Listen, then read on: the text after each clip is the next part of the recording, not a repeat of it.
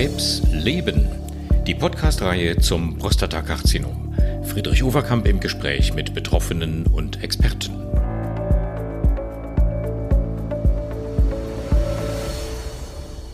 Hallo, liebe Patienten, liebe Hörerinnen, liebe Hörer. Wir freuen uns auch heute wieder. Wir, das sind Professor Axel Merseburger und ich, mit Ihnen sozusagen gemeinsam in ein Thema einzutauchen, was für viele immer noch ähm, ein bisschen ungewohnt ist. Professor Merseburger ist Chef der Universitätsklinik für Urologie in Lübeck. Und er hatte in dem Podcast, den wir gemacht haben zum sogenannten Frühstadium, zum lokal begrenzten Prostatakarzinom, schon erwähnt, dass äh, in der Regel diese Operation heutzutage roboterassistiert durchgeführt wird. Und da habe ich damals schon angekündigt, dazu machen wir einen extra Podcast und zu dem begrüße ich Sie jetzt herzlich. Hallo Axel in Lübeck, ich grüße dich auch. Hallo Friedrich, schön dich wieder zu hören. Ja, dann lass uns mal ähm, eintauchen in dieses Thema. Wie funktioniert so eine robotergesteuerte oder vielleicht ist es besser zu sagen roboterassistierte Operation beim Prostatakrebs? In der Regel ist es so, wenn die Indikation feststeht, also die Entscheidung nach, das hatten wir ja in unserem letzten Podcast, die Abwägung Bestrahlung oder Operation, die Entscheidung gefällt ist und die Operation ansteht, mit dem Patienten besprochen werden muss, wie operiert wird. Und eingangs ist es wichtig, dass da Vertrauen zum Operateur hergestellt wird, dass man seinen Operateur kennenlernt dass äh, da eine Kommunikation mit dem Patienten ist über diesen zum Teil ja lebensqualitätsverändernden Krebseingriff. Und ähm, es gibt die zwei Möglichkeiten, entweder per Schlüssellochtechnik oder offen zu operieren, wobei beides Legatis ist. Keine, keiner dieser beiden Möglichkeiten ist ein Fehler. Es sind nur Unterschiede. Und der Roboter hört sich sehr gut an. Das ist fancy, das ist modernste Technik, das ist zehnfache Vergrößerung. Sie haben da keinen Tremor. Sie haben ähm, als Operateur die Möglichkeit, bis in die kleinsten Millimeter aufzulösen und die Schichten zu trennen. Das hört sich alles gut an. Aber der Roboter ähm, ist natürlich nicht der Roboter, der alleine operiert, sondern es ist wie eine, ich kann das mal als Beispiel nehmen, wie eine Playstation, wo man mit dem Controller was bewegt und das, was man bewegt als Operateur, Operateur bewegt sich dann auch im Patienten. Das heißt, wenn der Operateur Unsinn baut, nicht richtig operiert, äh, operiert nicht der Roboter falsch, sondern der Operateur. Und es gab auf dem großen amerikanischen Urologenkongress mal so ein Bild, wo drauf stand, Fool with a tool is still a fool. Also äh, mhm. bildlich gesprochen, wenn ich meiner dreijährigen Tochter eine Schlagbohrmaschine gebe und sage, sie soll damit mal ein Loch bohren, dann gibt es ein Riesendesaster und alle sind verletzt. Und genau. und deshalb ist es wichtig, dass man es am zertifizierten Zentrum macht und der Operateur äh, ausreichend Erfahrung haben sollte. Aber auch dann ist es weiterhin ein operativer Eingriff durch die Bauchhöhle, wo es zu Komplikationen kommen kann, wie bei jeder Operation. Man kennt ja solche Bilder, die sind ja überall auch im Internet abgebildet. Also die ähm, Patienten liegen ganz normal auf einem Operationstisch ähm, zunächst mal, denke ich. Ähm, fährt denn dann dieser Roboter an die Patienten auch automatisch heran oder wird das noch von Menschenhand gemacht, dass sie sozusagen erstmal auf das Operationsgebiet äh, gelenkt werden, diese Roboter? Ja, ja, ne? Also unser Team hier in Lübeck ist ganz eng am Patienten. Es ist nicht so, dass mhm. ich wie jetzt am Schreibtisch sitze und hier den Controller bewege und äh, zwei Stock tiefer im OP-Bereich bewegt sich dann der Roboter im Patienten. Also wir sind alle am Tisch. Ich hm. bin mit eingewaschen und setze erst die Ports. Wir müssen ja in den Körper reinkommen und ähnlich wie bei einer Schlüssellochchirurgie werden Zugänge in die Bauchhöhle eingesetzt.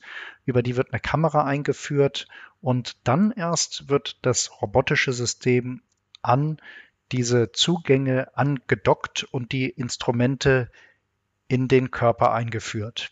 Mhm. Dann geht, tritt man vom Tisch ab und es bleibt weiterhin äh, eine Pflegekraft plus einer von meinem urologischen Team am Tisch, der sogenannte Table Surgeon, also der Tischchirurg.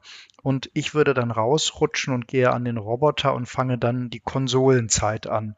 Und immer nur möglich mit dem Tischchirurgen, der als Beispiel den Sauger bedient, der Instrumente wechselt, der die Kameraoptik, die kann ja mal beschlagen oder äh, mit äh, Flüssigkeit äh, verschmiert sein, dass die dann gereinigt wird. Und deshalb ist es immer eine Teamarbeit am Patienten in Sicht- und Sprungweite ähm, in einem OP-Saal. Hm. Und der Hauptvorteil, dass das ein Roboter macht, ist, dass der besonders fein schneiden kann und äh, besonders, besonders sauber resiziert, ja. oder was ist der Hauptvorteil? Also es gibt eine ganze Handvoll Gründen, die für den Roboter sprechen. Erstmal ähm, kommen die Patienten schneller auf die Beine, wenn man nicht den Bauchschnitt machen muss. Sie haben, äh, ähm, du hast anstelle von, von einem größeren Schnitt am Unterbauch, ähm, hat man in der Situation fünf bis sechs Zugänge, also kleine Schlüssellochzugänge, die auch viel schneller verheilen. Mhm. Dann ist es so, dass man äh, im Bereich der Prostata, wenn die rausoperiert ist, ähm, eine exzellente Übersicht hat. Also gerade wenn es darum geht, den Schließmuskel zu schonen oder das Gefäßnervenbündel, was für die Erektionskraft zuständig ist, zu mhm. schonen, hat man kleine feine Instrumente und die Scherenspitze ist einen halben Zentimeter groß und man sieht wirklich millimetergenau, zehnfache Vergrößerung kann ähm, über den Druck, der im Bauchraum vorherrscht, ähm, werden kleinste Venen zugedrückt. Das heißt, es gibt kein störendes Blut. Man hat weniger Blutverlust, kann dadurch sauberer arbeiten mhm. und die, die Schichten besser präparieren.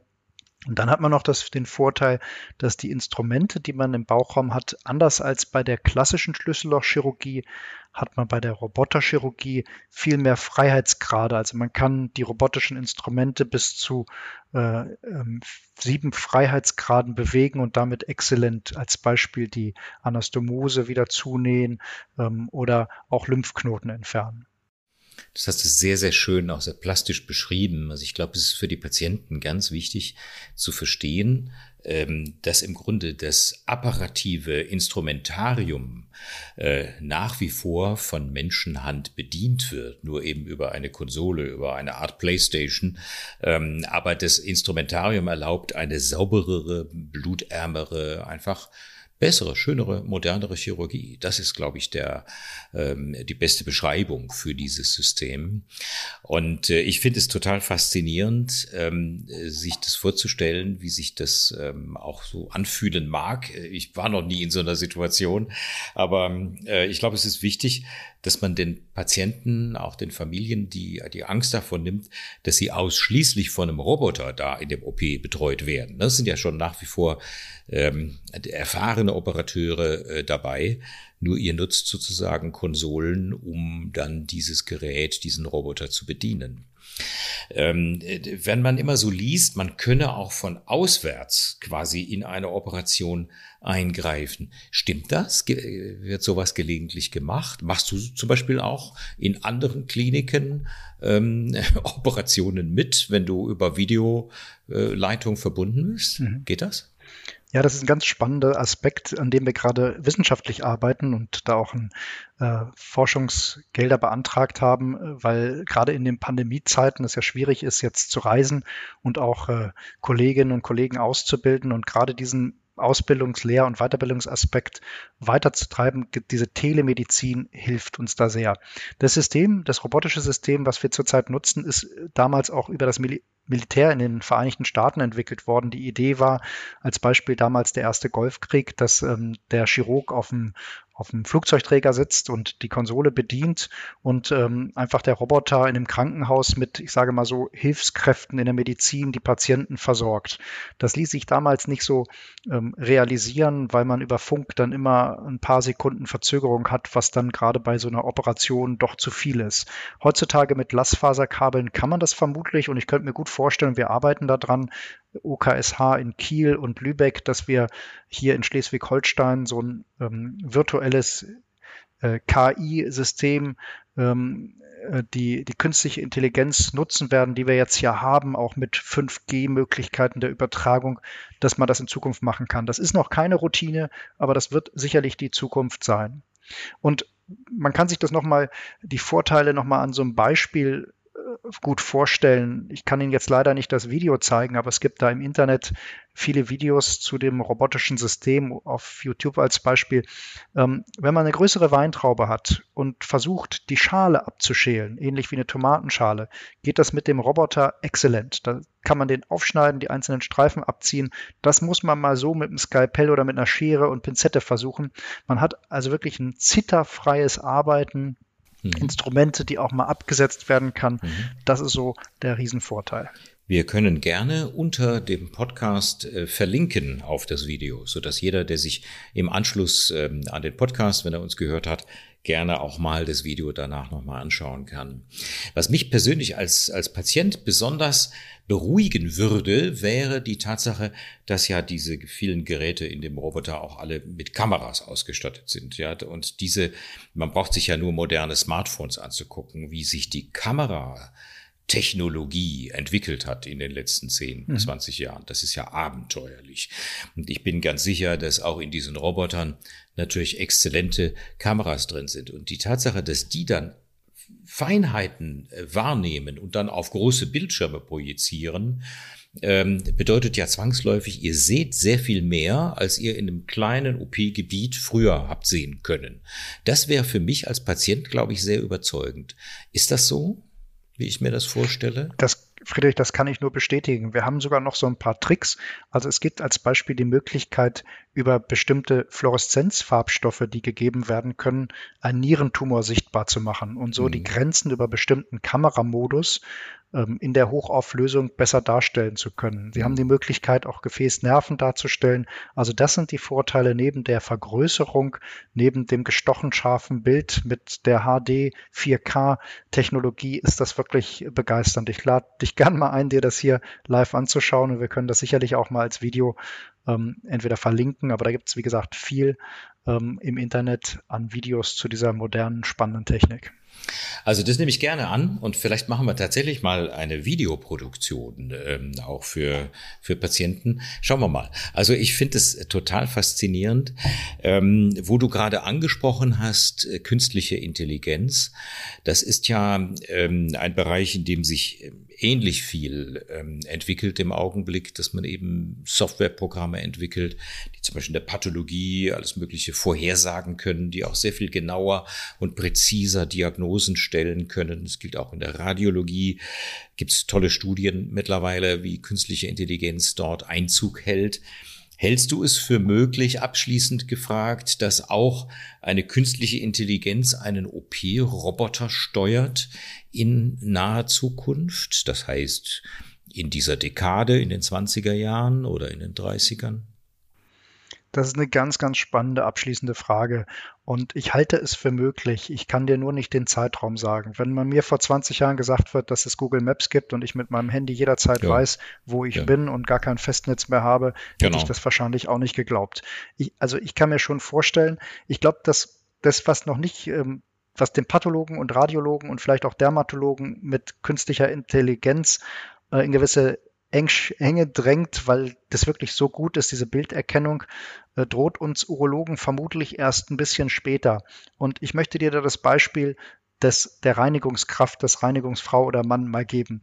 Wenn man jetzt sagt, man möchte deine Wohnung reinigen, dann sind das so viele Aspekte. Es ist nicht nur, es hilft nicht dieser Roboter, dieser Saugroboter, den Sie alle kennen, der durch, den, durch die Wohnung ohne Teppiche auf dem Parkett exzellent saugen kann. Oder das gibt es ja auch einen Rasenmäher, der das selber macht. Aber sobald man Ecken und Kanten hat und irgendwas, was irgendwo, der Körper ist ja im Becken sehr, männliche Körper sehr ähm, verwinkelt und dieses Ganze im Roboter überlassen, glaube ich, ist noch nicht so weit. Ich könnte mir vorstellen, dass bestimmte Schritte, wie zum Beispiel das Nähen, dass die Harnröhre wieder an die Blase kommt, dass das in Kürze vom, vom äh, ähm, äh, Roboter übernommen wird. Aber genauso wie moderne Autos auch schon eigenständig einparken können, gehört da immer noch der Fahrer mit dran, der dann doch vielleicht auf die Bremse treten kann oder den Roboter stoppen kann, wenn der in die falsche Richtung geht. Abschließend, ja, ich kann es mir vorstellen. Ich glaube nicht in der nächsten Dekade, aber vielleicht danach. Wir werden es vermutlich noch erleben. Faszinierend. Also ich glaube, zu dem Thema, Axel, müssen wir im Laufe der Jahre immer mal wieder einen Podcast machen. Das interessiert die Hörer und die Hörerinnen mit Sicherheit, wie sich das weiterentwickelt. Übrigens, ähm, liebe Hörerinnen, das gibt's in der Gynäkologie genauso. Beim Eierstockkrebs, auch bei anderen Tumoren Vollkommen wird richtig. auch mit Robotern operiert. Ich fand, ähm, Axel, herzlichen Dank auch für heute. Ich fand diesen, diesen Begriff Konsolenchirurg immer irgendwie witzig. Seit diesem Gespräch weiß ich, dass es eigentlich ein Kompliment. Also ich darf jetzt sagen, du bist ein Konsolenchirurg. Das sind die Spezialisten, die hochfeine Instrumente vor einem Bildschirm steuern. Ne? Und damit eben viel schonender sowas wie Prostatakrebs heraus operieren. Ganz fein, ganz zart, ganz gewebeschonend und nicht, wie ein Internist sagen würde, einfach rausrupfen. Aber so ist das heutzutage. Ähm, vielen Dank an den Konsolenchirurgen, Professor Axel Merseburger in Lübeck. Meine Damen und Herren, vielen Dank fürs Zuhören für heute. Wenn Sie noch Fragen haben, einfach eine Mail an overkamp.onkowissen.de. Bis zum nächsten Mal. Tschüss. Auf Wiederhören. Tschüss.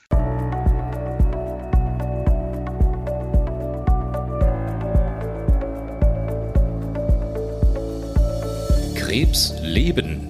Die Podcast-Reihe zum Prostatakarzinom mit freundlicher Unterstützung von Hexal Sandu.